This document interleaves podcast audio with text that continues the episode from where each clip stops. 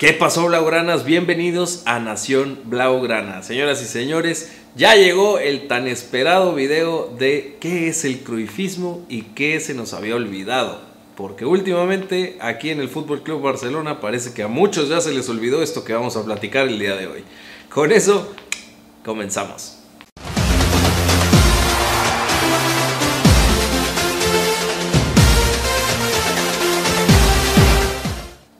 Efectivamente, Blaugranas, pues nada, el día de hoy vamos a hablar de uno de los conceptos básicos para ser culé, básicamente. Y pues bueno, parece que a muchos ya se les olvidó. Hablar de cruyffismo es un tema complicado, incluso lo dijo el mismo Johan Cruyff.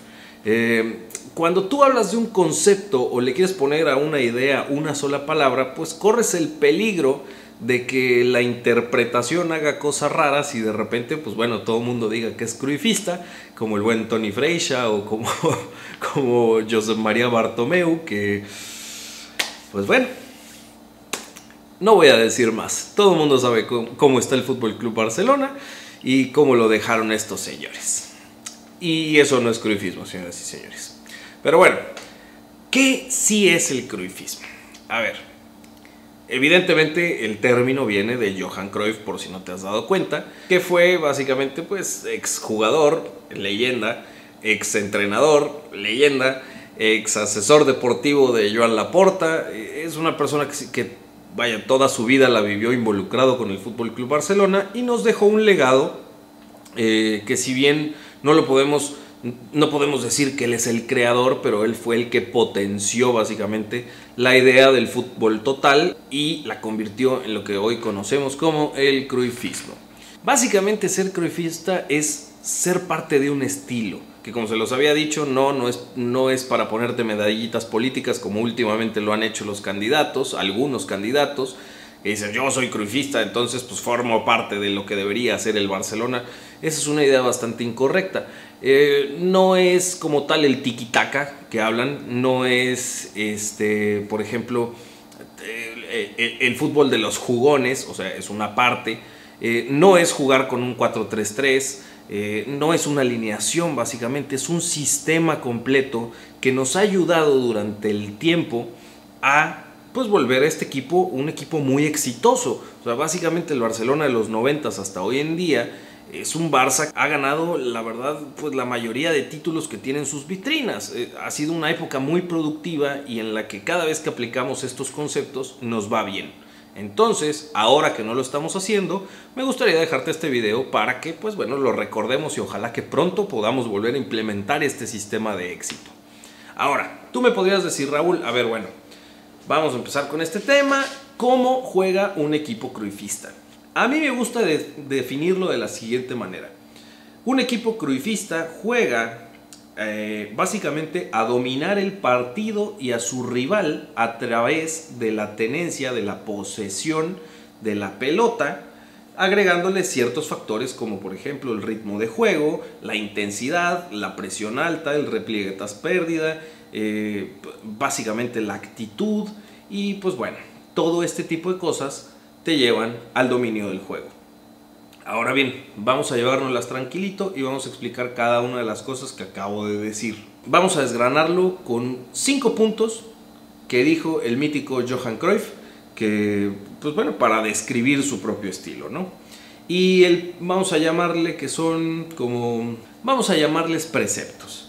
Y el primer precepto del cruyffismo, según Johan Cruyff, es, si yo tengo el balón, tú no lo tienes.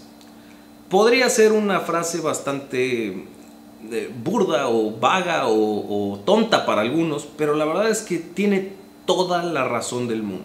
Si yo tengo el balón, tú no lo tienes. Si yo tengo un 80% de posesión en un partido, tú solamente tienes una fracción, tú tienes un 20% para hacerme daño a mí. Entonces, pues de esa forma, podríamos explicar el tema del dominio. Pero pero aquí tenemos un tema crucial. La posesión de la pelota tiene que ser viva, tiene que ser útil, tiene que ser para construir juego.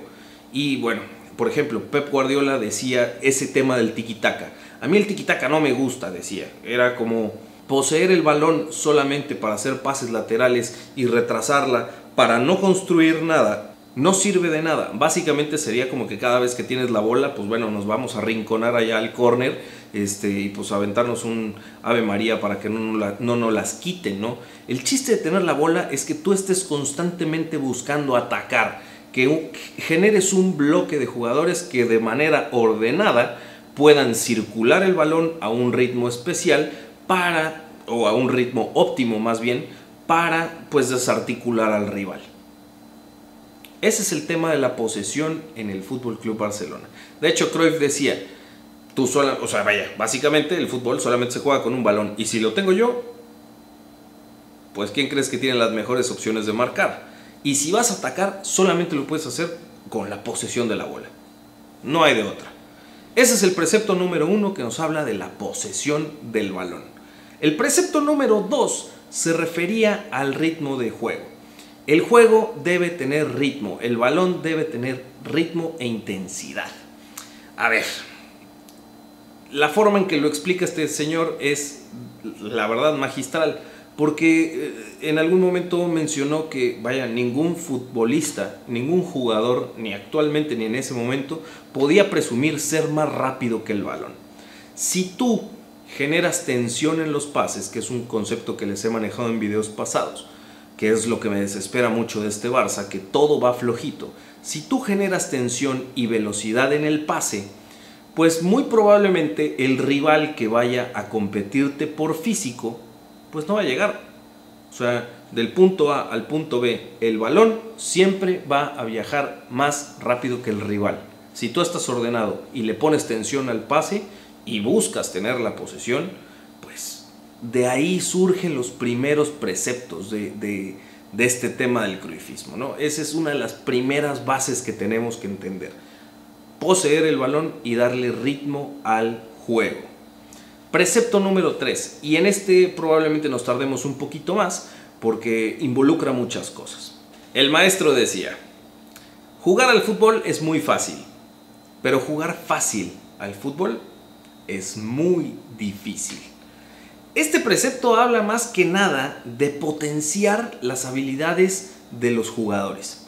A ver, ¿a qué me refiero? Básicamente el punto es no fallar en las cosas más tontas, o sea, en las cosas más básicas. Si tú potencias las habilidades básicas de un jugador, estás hablando que tú necesitas jugadores habilidosos técnicamente, o sea, vaya naturalmente técnicos o naturalmente habilidosos, ¿para qué? En el momento que tú estás construyendo una jugada, pues si este cuate ya domina todos esos preceptos básicos de un pase correcto, si tiene que ser a tal tensión, eh, en tal dirección, que si me muevo por aquí, que si me muevo por acá, o sea, son, son jugadores bastante inteligentes que aparte ya dominan el control fino del balón, que en el momento que tienen que crear una jugada ya no están pensando en cómo la voy a pasar o, o, ay, no vaya a ser que vaya a regar el pase. Ese, esa es la clave y en eso muchas veces probablemente lo han escuchado, tanto aquí como en otros, en otros canales de YouTube, el tema de los automatismos. Entonces, si ya tienes toda la técnica pulida, lo único que tienes que hacer es que la táctica se vuelva automática en ciertos puntos del juego. Eso, señoras y señores, se llama orden táctico. Tú ya tienes la posesión de la bola, ya tienes ritmo, tienes orden táctico, lo único en lo que puede resultar eso se llama dominio del juego. ¿Ven? Ahora, puliendo un poquito más el tema de los jugadores habilidosos técnicamente.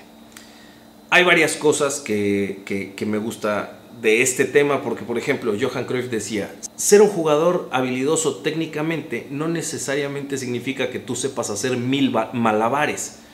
Eso se entrena cualquiera puede entrenar y aprender esos mil malabares y después pueden ir a trabajar al circo.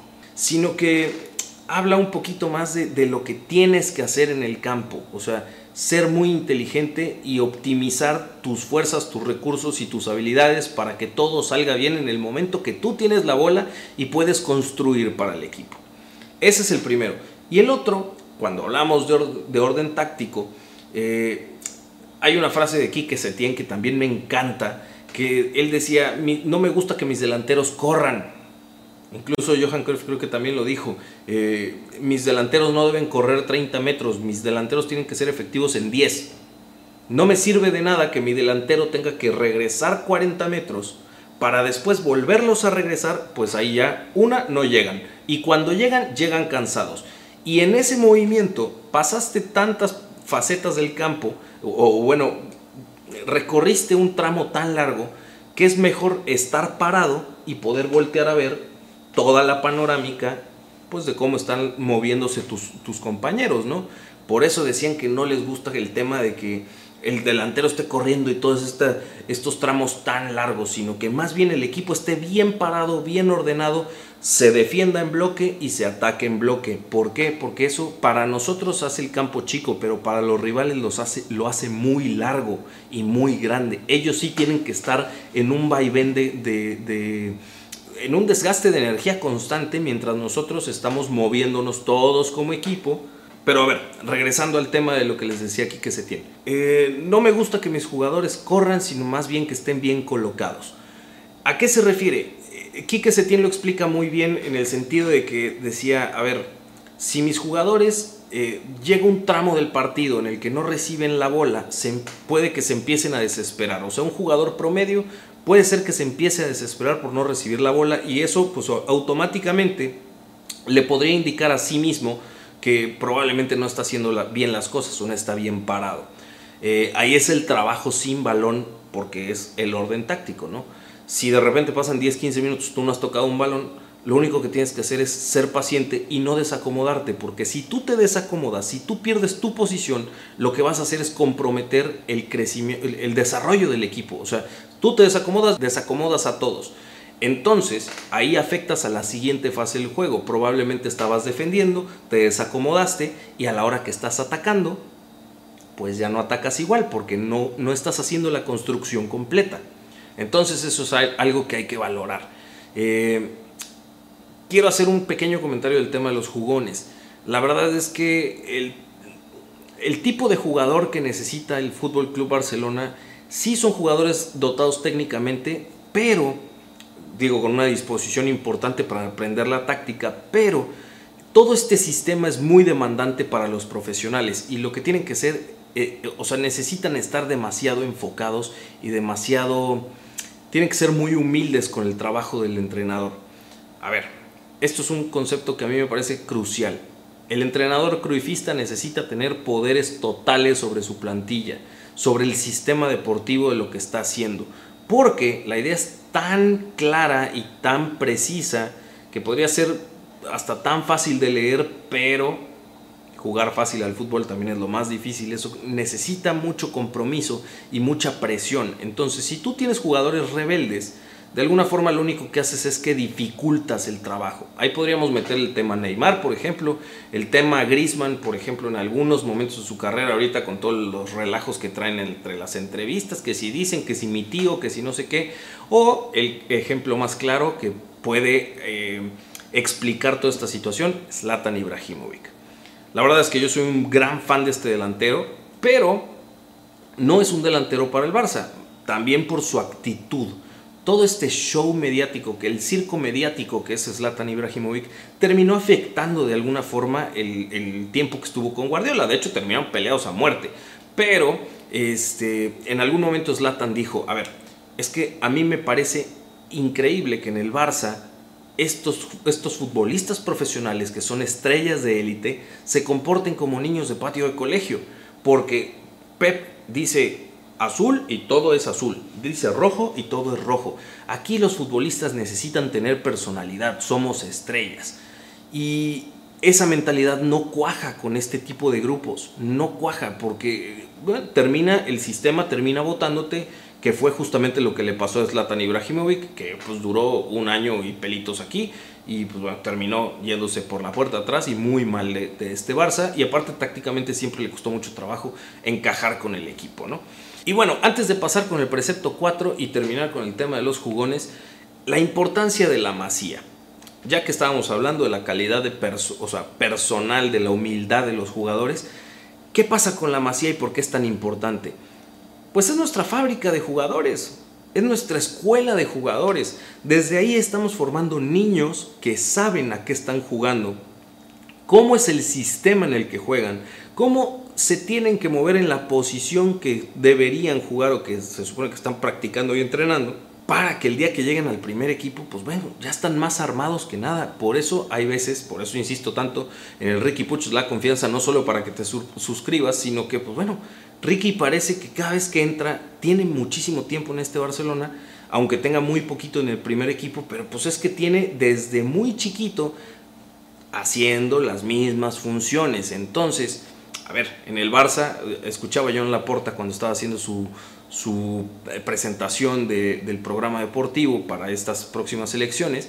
Y me pareció muy interesante esto que, eh, esta frase que rezaba como el Barça siempre tiene que tener un equilibrio entre los mejores del mundo y la gente de casa. Y el día que podamos volver a ver un equipo de 11 canteranos rompiéndola en el Camp Nou, eh, es que esos días son de pleno orgullo. Pero bueno, nos vamos ahora con el precepto número 4. El uno contra uno siempre debe ganarse, ya sea en ataque o ya sea en defensa.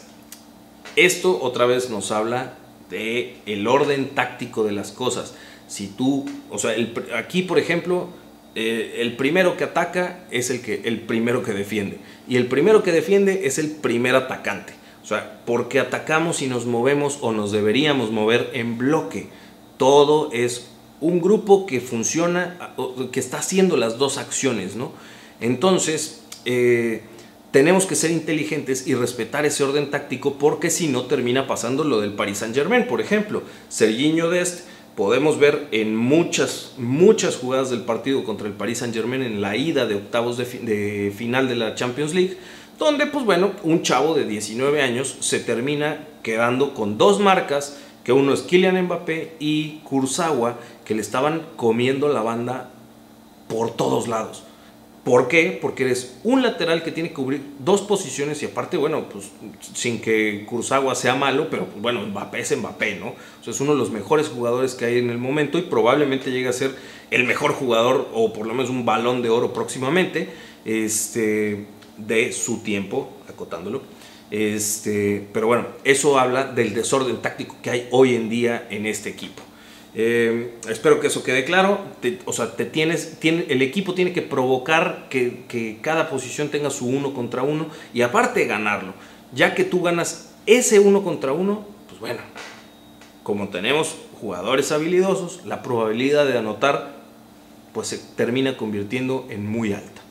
Y nuestro último precepto, que la verdad es que me gusta mucho este precepto, Johan Cruyff decía que él prefería, que él prefería ganar que él prefería ganar 5 a 4 un partido que un 1-0. ¿Por qué? Porque a final de cuentas esto es un espectáculo y este deporte, el fútbol y todo esto, pues es para el aficionado y a él le gustaba entregarle partidos vistosos a sus aficionados este, que pudieran disfrutar. A final de cuentas, no todo es tan riguroso, sí la forma de ejecutarlo es muy rigurosa, pero tienes, o sea, el, producto entregable, pues tiene que venir bien vestido y solamente se viste con espectáculo. Así, señoras y señores, espero que les haya quedado súper claro el tema del cruifismo. Si no, pues bueno, me puedes dejar en la caja de comentarios y aquí podemos debatir al respecto. Déjame tus comentarios, qué opinas, qué piensas. Este, pues bueno, hasta acá vamos a dejar el video. El día de hoy no va a haber postpartido del Sevilla. Este, yo creo que vamos a comentar algo al respecto el lunes, postpartido y previo al partido de Copa, dependiendo a ver cómo nos va. Este, quiero ver qué sensaciones nos deja el equipo este fin de semana. Te agradezco muchísimo que hayas te hayas dado la vuelta por aquí. Déjame en los comentarios a ver qué te pareció. Suscríbete al canal, ya lo sabes, acá está el Ricky Pucho de la confianza para que le des un clic y te suscribas a Nación Blaugrana. Señoras y señores, yo soy Raúl Pasi. Muchas gracias por ver. Nos vemos en el siguiente video. Adiós.